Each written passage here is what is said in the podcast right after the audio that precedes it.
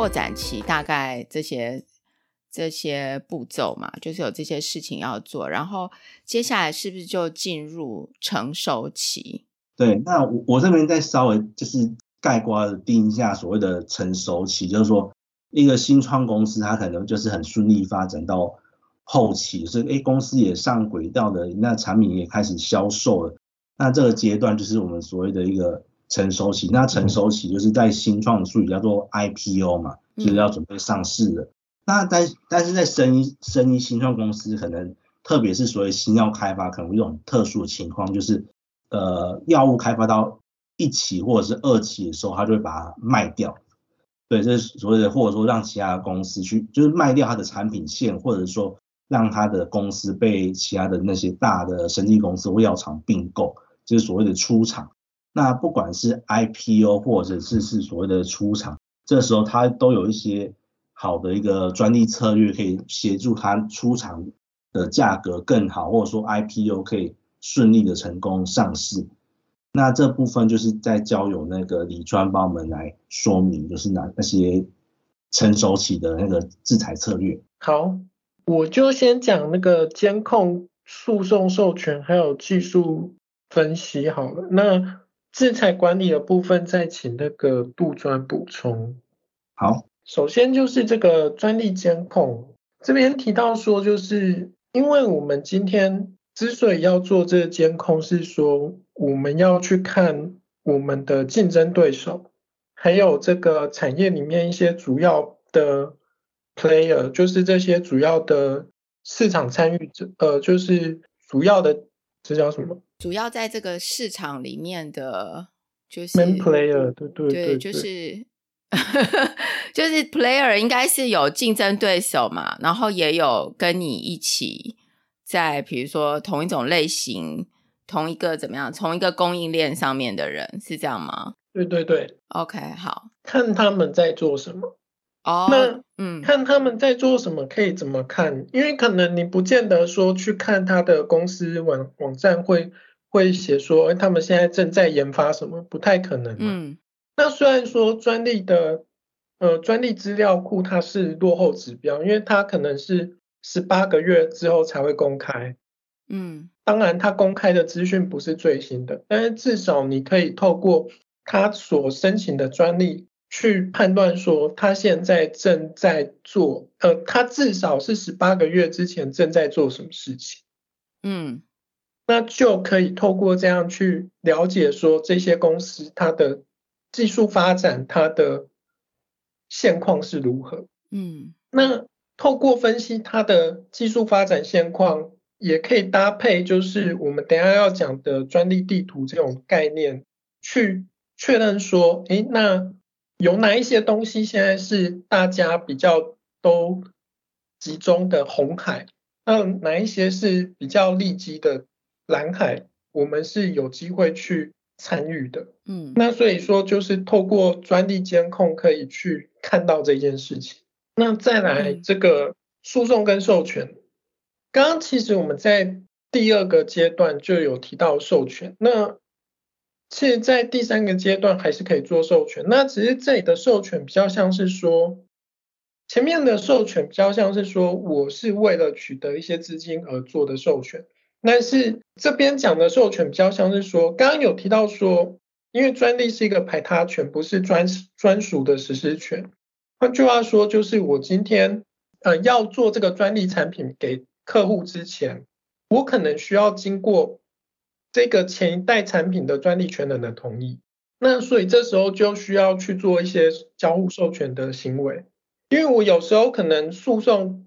不见得会是一个比较好的一个策略，反而透过授权，那变成是我们两间各自都可以做各自的产品。嗯，虽然呃我们姑不论说这两个产品之间有没有竞争关系，但是也有可能是我们现在。取得授权的这个产品，另外一间公司它前一代产品它就不做，但是它因此需要我们的另外一个专利的授权，那他去做另外一个产品，那这样就是一个双赢的策略。嗯，那当然有的时候我们还是无可避免，必须要透过诉讼的方式去取得一些，因为我们之所以申请专利，就是作为一个诉讼时可以运用的一个武器。不管最终到底是要透过授权的方式，或者是说就是采取一般正规诉讼的方式，但是它就是一个武器。那透过这种诉讼的方式，我们就可以让其他潜在竞争者，因为我们专利存在的关系，那他们没办法继续做，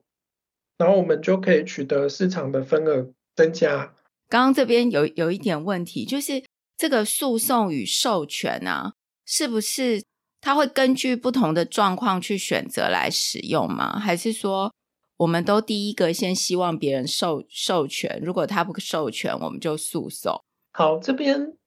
这边其实是要看状况啊，因为有时候呃，假设今天我们是被控侵权的，好了，嗯，因为我们可能做产品，就如我刚刚讲的，我们可能是踩在巨人的肩膀上去研发新的产品。所以，我们可能是背上那个专利去做一个新的开发。那虽然最终我们也因此取得专利，嗯，但是就如同刚刚所说的，它是一个排他权，不是专属权。所以我们在做产品的时候，还是会会被告嘛。嗯嗯。假设是这种状况的时候，我们要看我们有没有反诉的本钱啊。哦，OK。在这种状况下，例如就是，如果是反诉的本钱，就是。我们反过来告他嘛？嗯，反过来告他，就是说他市面上他也有另外一款一款产品，嗯，然后用到我们的专利，嗯，透过这样子看他要不要谈和解或谈交互授权，这是一种策略，嗯，或者是我们去想办法无效掉他的专利，或者是我们去想办法说我们的专利没有侵，呃，我们的产品没有侵害他的专利，这是被诉角色的。可能可以做的一些事情。哎，这个部分啊，杜专上次我有看到一则新闻，有贴给你看吗？对，是不是？是不是类似在讲这个？对，Apple Watch 的那个是是是 Apple Watch 的新闻吗？嗯，对，就是它的那个量 EKG 的量测。嗯，对，有有一点类似这个这边讲的这些，对不对？我记得你好像有跟我讲一下。对，对，对，类似这样子，就是说，呃，我再 echo 一下那个李专刚刚讲的内容，就是说。呃，基本上诉呃诉讼它是一个工具，这个工具目的它在于说，可能跟对手就是就是让对手停止攻击我，或者是说让我可以攻击对手去垄断这个市场，嗯，所以它是一个就是它是一个手段，那最终的目的就看你在哪个角色，跟你你想要达到什么的事情，比如说刚刚如果我们是站在被被控侵权方的角色。那我们一定是希望说，我们的产品能够就是不要被告嘛，然后也可以得到对方的授权。那时候，如果我们手上有个专利，那对方可能这个专利可能可以控告对方侵权。这时候就是所谓的双方的互告或反诉。那反诉的结果就是说，哎，就是会两败俱伤。这时候两边就开始做一个授权。那这个就是被诉方他可能想要的事情。那被诉方他也有可能就是说，透过刚刚讲的。就是把它无效掉啊，或者说去主张它不侵权的方式来避免被告侵权，或造成它的产品的损害。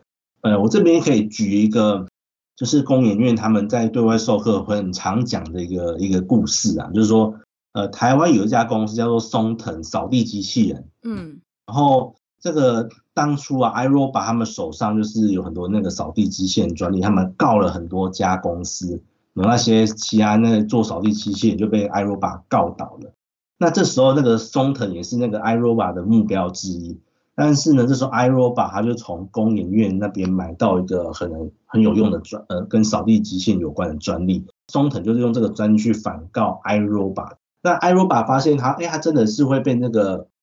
专利告到，然后怎么样都逃不掉。那这时候那个。那个 iRobot 公司就跟那个松藤达成那个和解，就是可能也许双方做一个专利的交交互授权，让这个松藤这家公司能够在市面上继续卖它的产品，这就是所谓的透过诉讼来达到交互授权，然后来让自己的产品可以继续卖的一个策略。是。松藤跟工研院买了一个专利，对，他去他是从人家手上买，oh. 这个还不是自己开发的。哦、oh,，OK，对对，所以工研院对很很骄傲，就说，哎，我们的专利确实是有用的、有 power 的。可是临时要买到一个也也是不容易耶，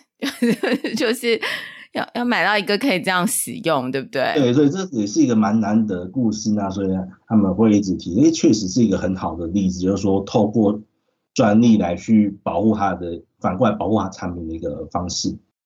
所以会不会有公司，它的角色就是平常在养这些专利啊，然后人家需要的时候就就拿出来卖给他？呃，工研院他们是有那个，就是他们手上会有很多专利，就是看，就是他确实是有那种诶所谓的专利市场。那这个这就是专利市场，就看人家有没有需要，就是说透过所谓的技术授权啊，或专利买卖，嗯、或有一些专利营运的公司，然后这边看那个李专他们有没有一些。他知道的一些资讯，关于这个专利的运运营，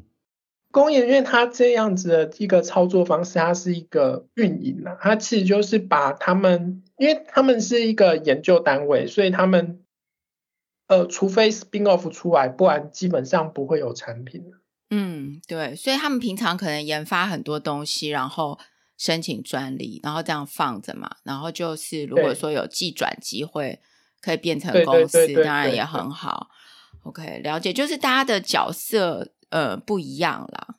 大家的角色不一样，在这个专整个整个专利的这个世界里面，每一个单位的角色不一样。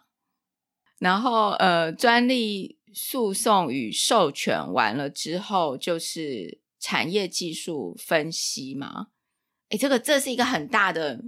名词诶，就听起来感觉很多事情，对不对？呃，对，我这里跟杜专，我先讲，然后等下杜专补充好了。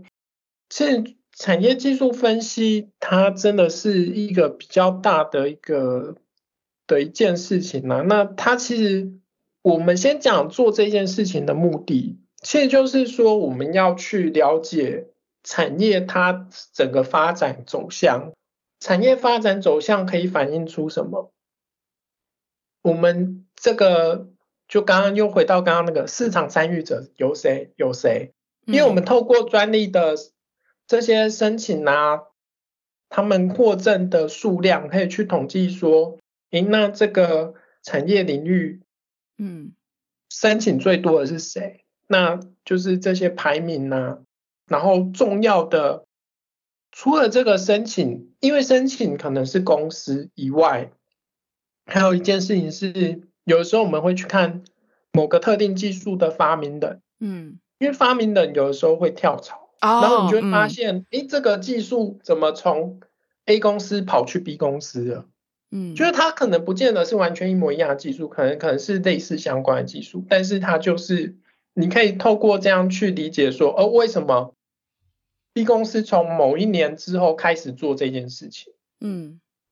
对，那可能就是因为某些重要发明人的离开跟加入，嗯，那再来就是，就如同刚刚所说的，就是我们这样子可以看出，例如 A 公司在这个技术领域的哪一些小区块有做长期耕耘，所以他们变成是这部分的专利非常密集，嗯，B 公司是在另外一些。那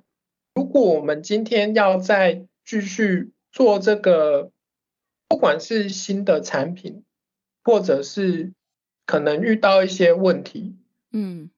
产品也不能卖了，那我们也有可能要走到这一步。假设公司还没有要什么清算、破产之类的，嗯，那可能我们也去思考说，还有哪一些是我们现在的这个技术团队可以投入的，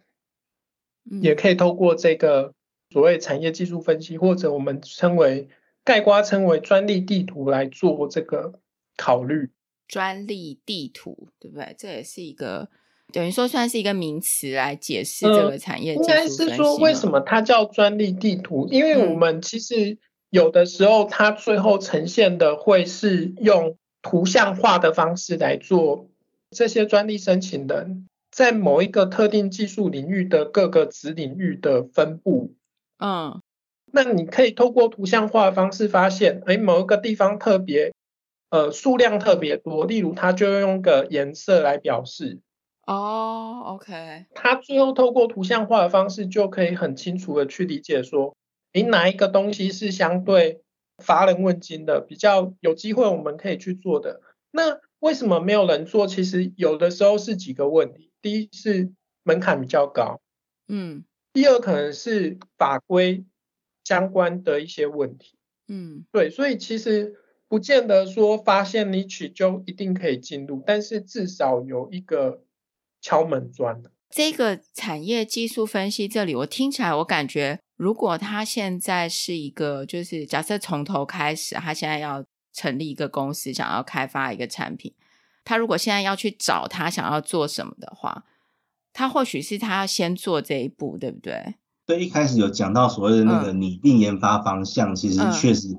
呃，如果说那个有预算的话，可以先做专利地图，用个呃所谓的鸟瞰式的方式去看整个专、整个产业发展，来挑自己有兴趣的那个题目。所以这个其实在一开始拟定研发方向，除了刚刚讲的那个专利检索是一个比较粗略的做法之外。其实更好，确实从这个专利地图、专利分析的角度去找到自己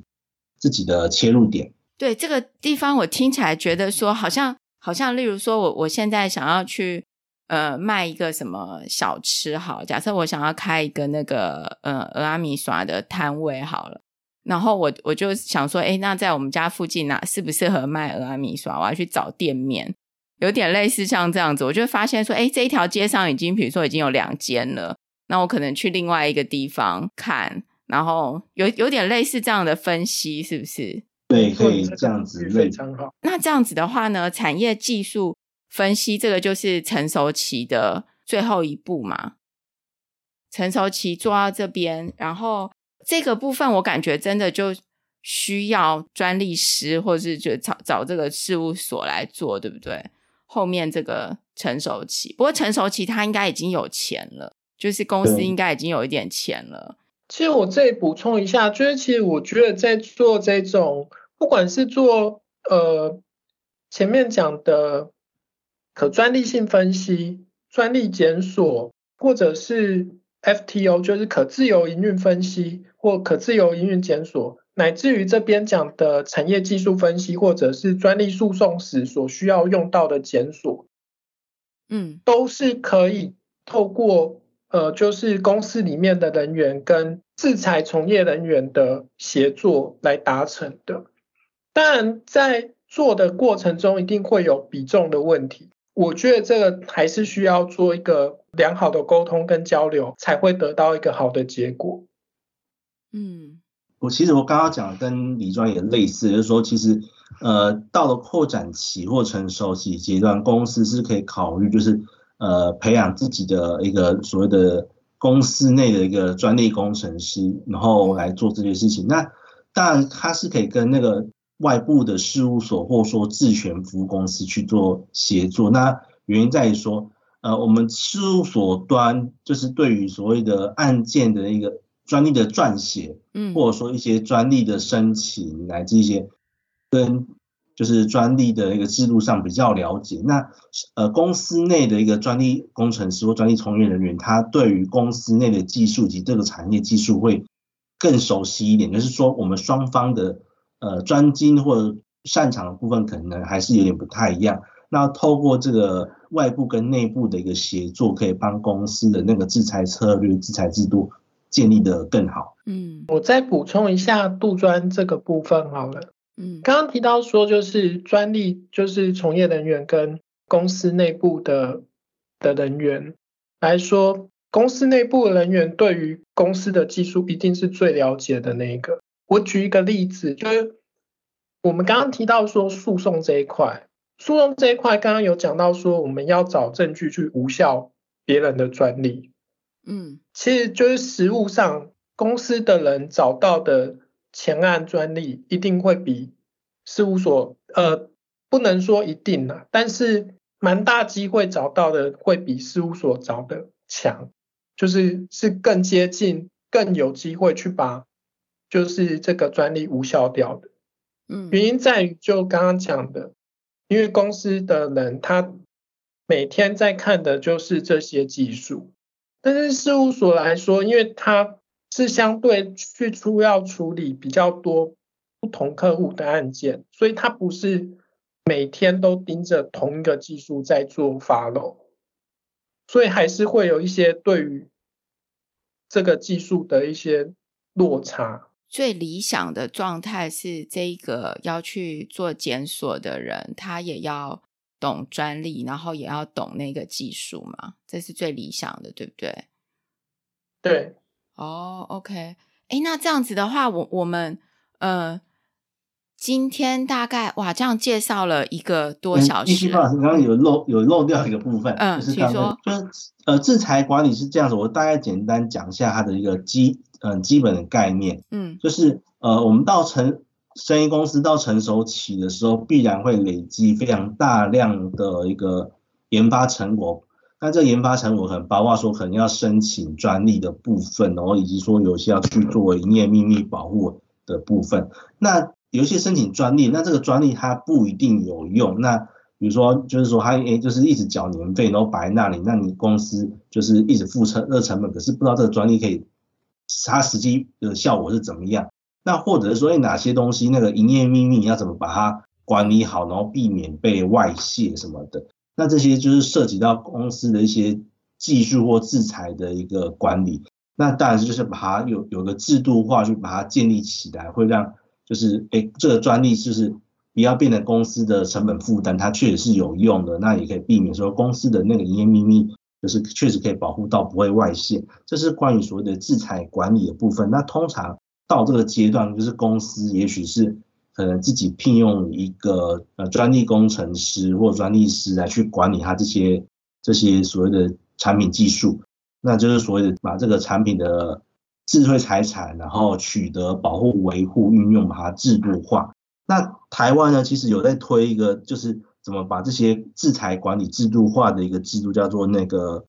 TIPS，TIPS 就是它的缩写。那它的中文名字叫做台湾制裁、台湾智慧财产管理制度，就是台湾经济部有在推这样子一个制度。那甚至于说，就是这个。它是纳入那个证交所定的那个公司治理评鉴的一个制裁指标，就是说公司如果有就是导入这个 TIPS 这个制度的话，它是对于公司的评鉴评价是有帮助的。那是说，因为它是比较偏向于那个就是一个制裁管理或者说呃专利营运的部分。那我们是我跟理专算是比较事务所端的的专利师，对呃制裁管理这个就没有那么的熟悉。那可能可以再去有需要的，可以去了解一下 TIPS 这样子的制度以及相关的一些资讯，这样子。所以政府其实也是在推广这个制裁，制裁对，有错，它其实是制裁，其实是一个呃很重要的部分，在特别在国外，那台湾可能还没有跟上，所以其实政府也一直希望说，台湾的公司有更好的一个制裁的观念，然后更好的一个。专利的一个一个策略来推动。好，哎，我我们今天这样子，现在这样已经讲了一个多小时了，就是把这个呃从种子期扩展期到成熟期，就是哪一些类型的公司适用我们今天讨论的。杜专一开始有帮我们定义嘛？那有讲举一些例子，哪一些生意公司，然后根据就是种子期、扩展期还有成熟期去。讲说在专利上面可以做哪些事情，然后它的可能比重稍微不太一样。对，就是因为其实我们刚刚讲了很多，就是三个时期，我们大概都各个时期都列了四个一个策略，嗯，来说明。嗯、但是其实我在新创圈的朋友，他们会最常提到的事情就是说，嗯、呃，他们其实也知道专利很重要，可是他们手上的预算是有限的，嗯。一个所有的专利布局做下来，少说可能要十几万。那做完之后，他也不敢保证是否一定会取得专利，所以导致说就是一个专利的一个那预算投入是一个没有办法看到很明显 feedback 的东西，所以他们会比较倾向于把钱放在所谓的市场行销产品开发上。嗯，那所以他们提到这个制裁策略，会想问说。如果说我们预算有限，那哪些事情是一定要做的？嗯，那我想说这边我们就把它分成三个三个组合来来讨论说那个不同时期的制裁策略，类似于我们就想象成说 YouTube 它有所谓免费版一个 Premium 版，加了钱会有更多的功能。我先讲一下在呃在预算最有限情况下，哪些事情是呃你一定要你还是一定要做的？第一个是那个专利的检索，啊，你当然是不希望说，哎，你的技术人家早就研发，你不知道还继续投入你研发成本，所以这一定要做，在一开始的时候你一定要去做专利检索。再是专利的申请，这个也是一定要去做，去保护你的核心技术。那再是扩展期，他一定要做的事情是这个产品的技术管理，就是说你你总不会希望自己的那个营业秘密泄露出去，这个你要自己这个一定要做。再更重要是这个自刚刚讲的 FTO 自由营运检索，就是不希望说自己的产品上市之后才发现，所以有会侵害到别人专利，所以这件事情也是呃在扩展期一定要做。那刚刚讲到另外成熟期里面一定要做的事情，就是所谓的专利监控跟专利管理，就是说你一定要去了解说，哎，你的竞争对手有哪些专利，那以及把你自己手上有的那个专利啊，或者说机营业秘密那些不想公开的技术，把它做好一个管理，这个是成熟期它一定要做的工作，就是制裁的管理跟专利的监控。那我们刚刚讲的是一个必要的制裁策略方案。那我们再再讲一个进阶的一个制裁策略方案，到进阶这个版本呢，是可以让，就是说，如果你有再稍微多一点预算的话，就可以进来做。那这个部分其实也是非常重要的部分。第一个是种子阶段，其实就可以开始有预算，因为可以做一些专利的布局。那专利布局其实是越早做会越好，就你要一开始就先想好，说哪些哪些市场，哪些。生产地是你要投入这个专利申请的，那以及说你后续的产品的那个技术改良或者怎样，那你要不要考虑后续的一个专利的投入？那所以在种子期，如果真有预算的话，可以做一个专利的布局。这样子的话，就是你不会到了，呃，就是前面一开始漏沟，后面比如说某日本其实有可能在那里卖，你一开始没有想到，没有在那里申请，这时候呢就会导致于说，哎，你。你就日本漏了酸漏了那个申请专利，那有人在那边制在那边卖你的产品，制造你的产品，那你无法去阻止这件事情。这个是在种子期去可以要可以做的一个进阶制裁策略。那扩展期就是刚其延续刚刚讲，就是这个专利的布局，它是一直做一直做的，所以扩展期它其实也可以去过扩大你的专利布局。到了成熟期，一个进阶的制裁策略就是。刚刚提到的诉讼跟授权都是一个很重要的一个手段。好，我们刚刚讲到进阶的一个制裁策略方案，就是包括种子期的专利布局、扩展期的扩大专利布局以及这个成熟期的诉讼跟授权。那最后，最后是一个全面性的制裁策略，就是如果预算真的够的话，其其实建议就是说，你把那个全面性的制裁策略方案也一起做，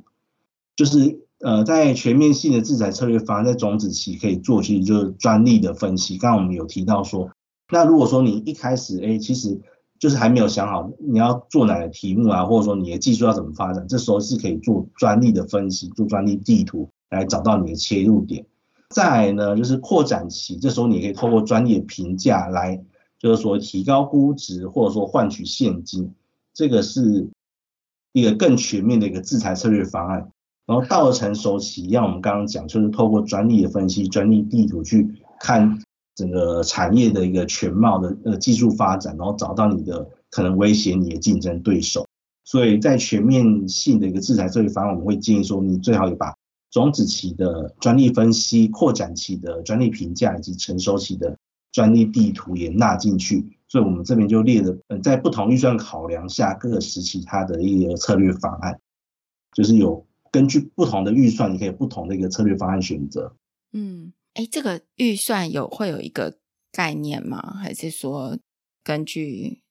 状况会不一定？还是还是要根据你的产品的类型以及那个公司的预算，我们去做考量。我们这边只是一个相对性的一个策略的一个推荐方案这样子。嗯，那甚至于有些情况是，呃，就是说我们还是依依据个案来定，就是有些情况你真的非做。呃，在种在种子期，你就非做专利布局，非做产专利分析不可。这时候，我们还是会建议说，你还是要做。如果不做，它可能会对你后面的一个公司或产品的推动会有很大影响、很大风险的话，我们还是会呃，就是还是会推建议你去做这个。李专这边有有要补充吗？我想再补充那个融资这边，因为我怕大家可能觉得，哎、嗯，那这个融资好像蛮不知道是蛮容易吗？但是它其实，因为其实现在的架构啊，因为银行毕竟它看不懂专利，嗯，所以他们到底是依据什么来去给你放款？它其实还是传统的授信五 P 呀，嗯，授信五 P 就是所谓的 People、Purpose、Payment、Protection 跟 Perspective，就是你借款的人是谁，那这些人他借款公司的财务的状况啊，然后还有一些营运的能力呀等等，那这个资金用途，然后你怎么还款？然后在你的这个债权是怎么做保障的？嗯、就是因为你其实用专利融资是没有担保品，它是透过呃中小企业信保基金来做承保，来去强化它这个融资的担保能力。那最后是这个你这个公司的未来展望是什么东西？它其实还是回归到一般传统的授信五 P 来去做这个融资的审审核。那这个其实也是。现况比较可惜的地方，因为它还是没有，就是现在它比较像是一个呃个媒介，它并不是完全的依据专利的价值去反映出它的融资金额。哎，这边有一点难懂，什么叫不是呃用专利的价值去反映融资金额？就是。不是完全根据专利的价值，对不对？是还有其他的，是。首先是这样子的，就是假设说你今天专利估值估出来是两千万，嗯，但是他们的这个架构最高的融资金额应该是一千万，我没记错的话，所以他基本上不管，哦、就是他只是。作为你一个融资金额的一个参考，最大值的可不可以达到最大值的一个参考？嗯，OK，懂。对，等于说它还是有一些限制的啦，它不是说你，比如说你的专利值一亿，你就可以真的拿到一亿这样子。然后再来就是因为刚刚还是透过这个授信五批在嗯判断这个、嗯、这个融资的授信审核，所以它其实。你要说它这个这个融资真的反映出这个专利，就是因为这个专利值这么多钱，所以可以融到这个金额吗？其实还是有一段距离。嗯，懂。但是这个部分我们的确就是，呃，就是这个产业的各方面的人都还是在做努力，看能不能变成是说，我们可以用更专业的方式反映出。这个专利的实际价值，然后去让后续的不管是交易啊，或融资啊，或授权，呃，可以用一个更有效的方式，让他们去了解这个专利的价值。我觉得这里好像有一点角色不一样，就是说。银行它的角色是，它毕竟对他来讲，他也不希望他做了这件事情之后没有赚钱嘛，或者是赔钱，甚至赔钱嘛。所以这个专利价值很高，但是这个专利，举例来讲，有可能刚刚讲的那个五 P 的 perspective，有可能它其实没什么前景，或者是什么的，对不对？它是，所以它的评估是一个比较综合性的评估。对，所以其实。其实专利评价来说，可以是很复杂的东西，嗯、因为它会因为它的评价目的不一样，嗯，它会需要考虑不同的点，嗯，例如说，我今天是要评价一个，呃，这个商品化，嗯，我可能就要去思考说，哎，那我这个公司